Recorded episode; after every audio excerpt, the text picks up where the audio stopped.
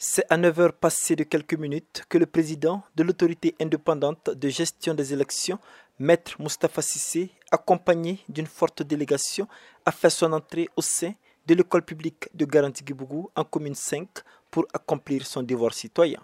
S'il a affirmé l'ouverture de la quasi-totalité des bureaux de vote sur le cas Kidal, il botte en touche. Merci de ne pas évoquer le cas spécifique d'une localité.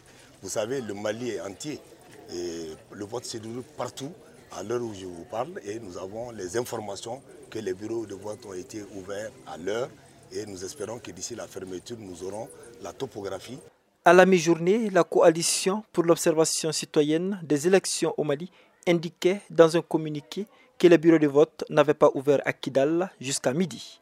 De son côté, le pool d'observateurs de Modèle Mali relevait des incidents, notamment à Menaka. Abdoulaye Guindo est l'un de ses observateurs. Il y a des incidents qui ont été signalés par-ci et par-là. Dans certains bureaux de vote, on a constaté que les bulletins de vote euh, blancs étaient déjà épuisés. Dans certaines localités, comme dans la région de Menaka, des groupes, des hommes armés non identifiés ont sommé des populations à rentrer chez elles si elles veulent finir la journée vivante. Donc, dans cette localité, le bureau de vote a été fermé pour raison de sécurité. Si l'impression générale qui se dégage fait croire que les Maliens sont majoritairement favorables à la nouvelle constitution, il s'agit en réalité, selon Djigiba Keïta du PPR, du Front uni contre le référendum, d'une peur d'exprimer son opinion. À Bamako, si le scrutin s'est déroulé dans le calme et la sérénité, le pari de l'affluence a été surtout gagné par les personnes du troisième âge. Écoutons cet électeur, Rigobert Dakou. Tout bon citoyen doit venir voter tout bon malien doit venir voter.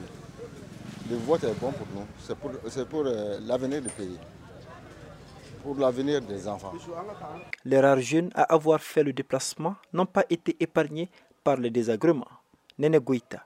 On a envoyé nos numéros de la carte Nina euh, pour en tout cas nous référer sur le bureau de vote et le centre.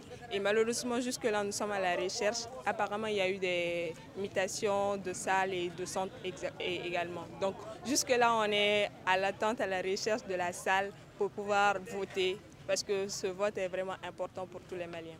Les observateurs s'accordent sur l'accessibilité des bureaux de vote, la présence des agents électoraux et la sécurisation du scrutin, gage de sa transparence. L'élection présidentielle au Mali est prévue en 2024.